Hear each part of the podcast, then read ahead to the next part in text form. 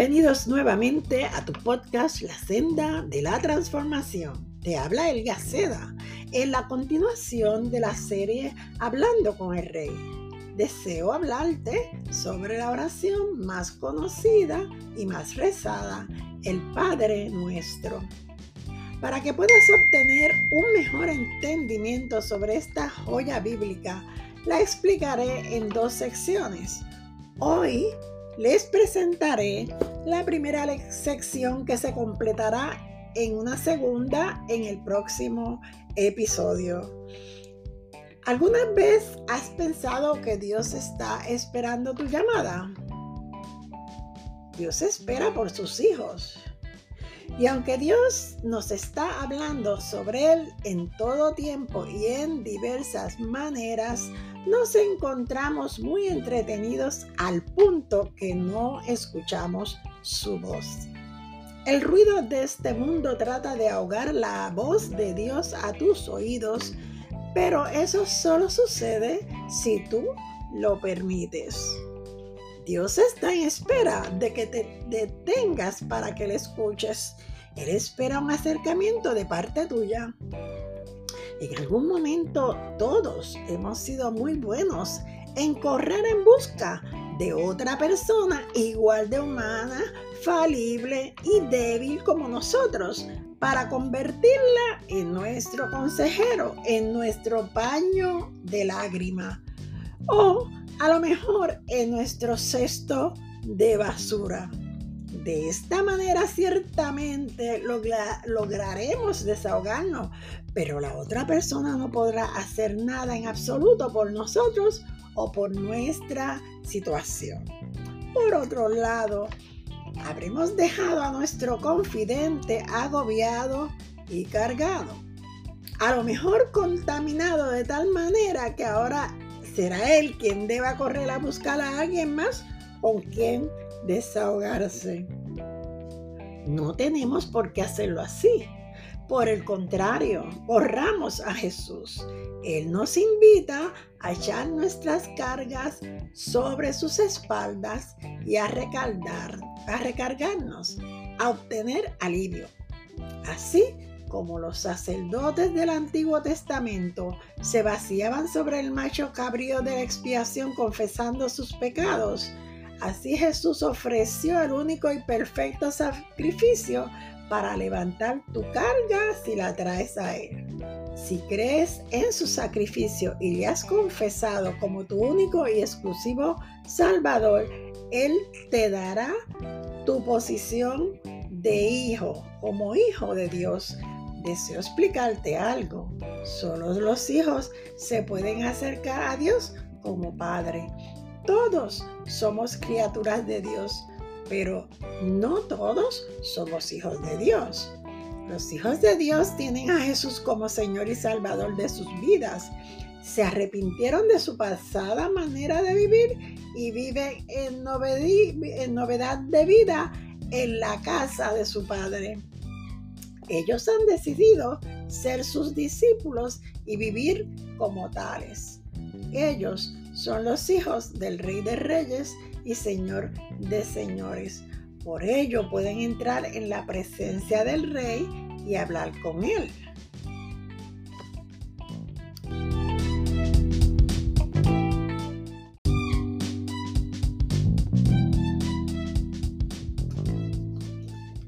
Los judíos tenían un grave problema. Ellos tenían una elevada opinión sobre la oración sin embargo, habían convertido algo bueno y provechoso en algo malo y vacío. Fueron escogidos para tener comunión con el Dios a quien llamaban su Padre, pero sus oraciones se habían convertido en formalismos y vanas repeticiones. Así lo declaró el mismo Jesús en el capítulo 6 del Evangelio según Mateo. Es por lo que Jesús exhorta a sus discípulos a orar con sinceridad y sencillez, además de orar con propósito y conforme a la voluntad de Dios. Todos podemos acudir a Dios porque somos sus criaturas, pero solo existe un camino para acercarnos a Dios como hijos y el soberano Dios estableció que su Hijo Jesucristo es el único, el único camino y la puerta para entrar al trono de su gracia. ¿Por qué estoy explicando todo esto? Les diré por qué. Muchos utilizan la oración del Padre Nuestro como un ejemplo de oración universal. Esta no es una oración universal porque es una oración para los que le creen a Dios, los que han creído que la verdad de Dios reside en su Hijo. Las personas, aún sin ser creyentes, repiten el Padre Nuestro sin discernir de qué se trata.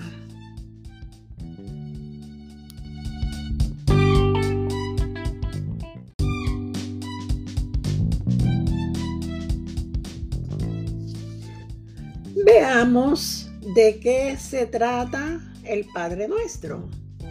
Este modelo de oración le fue entregada a los discípulos, como le dije, los fieles creyentes y seguidores de Jesús. Jesús la enseña para que sus discípulos entendieran que la comunicación con su Padre debía tener una motivación y un propósito más trascendente que una ligera y corta conversación o repetición. Le invito a leerla en el Evangelio según Mateo en el capítulo 6 del 9 al 13 y el Evangelio según Lucas en el capítulo 11 versículos del 1 al 4. Los discípulos estaban en la escuela de Jesús mientras le seguían habían sido llamados para una misión. Él fue su modelo y maestro.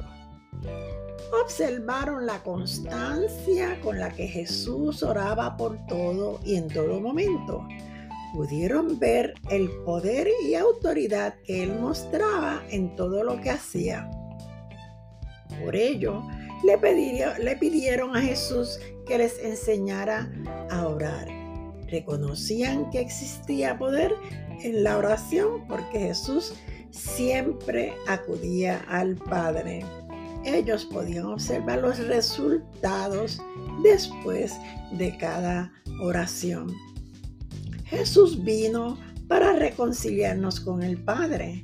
Jesús nos vincula a su Padre como hijos por medio de su sangre derramada en la cruz reconcíliate con el Padre Eterno y sé un discípulo de Jesucristo y podrás entender la oración del Padre nuestro, la oración modelo para los hijos de Dios.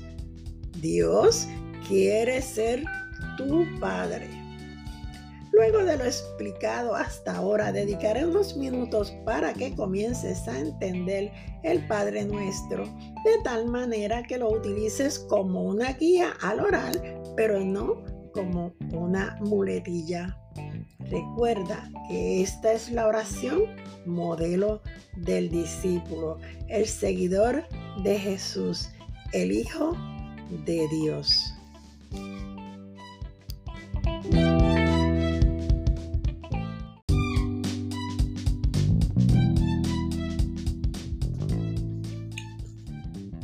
Escucha el Padre Nuestro explicado en su primera parte. La sabiduría y las verdades profundas que se revelan en esta oración no se pueden tomar a la ligera. Para que sea más sencillo entender el significado de la oración modelo, la he dividido por eso en dos secciones. Veamos lo primero esta oración modelo inicia con la aseveración Padre nuestro. La palabra Padre es el reconocimiento de la persona con la que has empezado a comunicarte.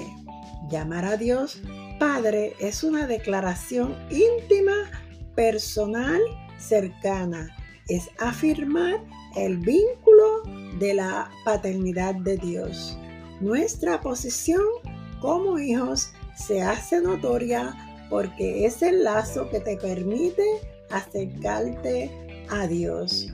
Jesús nos vinculó al Padre como hijos al derramar su sangre en la cruz.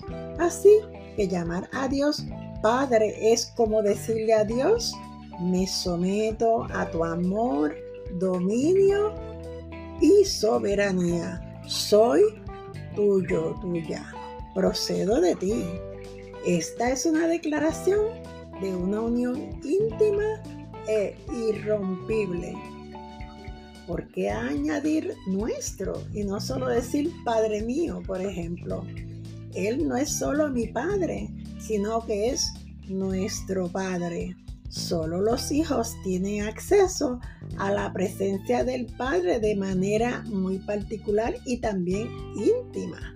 Pero al añadir nuestro, reconocemos que somos parte de una familia, que es el cuerpo de Cristo, los redimidos. No estamos divididos, sino unidos en su nombre. Esto nos hace parte de una congregación universal esparcida por el globo terráqueo que está en espera del regreso de su Salvador. Esta palabra nuestro nos dice que Él no nos ha dejado solos, que somos la familia de Dios. También refleja que Dios no hace acepción de personas, ni excluye a ninguno que se acerque a Él con corazón contrito y humillado. El Padre nuestro nos ha, nos ha dado una responsabilidad de velar los unos por los otros, porque somos aquellos que hemos recibido el espíritu de adopción, por lo cual le podemos llamarle Abba Padre, Papacito. El Espíritu Santo que mora en los creyentes mantiene a la familia de Cristo unida. La primera petición en esta oración modelo es, santificado sea tu nombre. La santidad de Dios es la corona de todos sus atributos. Reconocer la santidad de Dios es la base de la vida cristiana.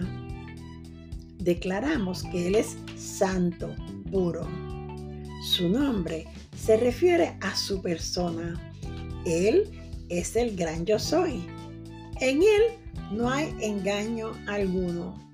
El único en quien podemos confiar. Su consejo es verdad porque Él es la verdad. Su camino es luz que alumbra tus tinieblas, porque Él es la luz. Su espíritu de santidad provee la vida abundante y santifica. La segunda petición, venga a nos tu reino declaramos que estamos en espera de su reino y con ese reino al Hijo de Dios en su segunda venida. Por todo ello aceptamos su voluntad y le rogamos que su misericordia se siga extendiendo sobre la tierra. Dios quiere liberarnos. sigue liberando vidas para trasladarlas a su reino y su tiempo es perfecto. No se limita a días, horas o épocas como nuestro tiempo, el tiempo del ser humano. Pero veamos la tercera petición. Sea hecha tu voluntad como en el cielo, así también en la tierra. Esta petición tiene que ver con la perfecta realización de la voluntad divina, de lo que a Dios le agrada. Lo que queremos, los que queremos ser parte en su reino, debemos vivir conforme a la voluntad de Dios y exhortar a otros a cumplirla. Cuando el reino del Mesías sea inaugurado, entonces será establecida la voluntad de Dios en la tierra, así como está establecida en el cielo. Por eso es que seguimos pidiendo y reclamando que eso ocurra. Por eso la declaración del Señor, ciertamente vengo en breve, obtiene la respuesta del apóstol Juan. Sí, ven Señor Jesús.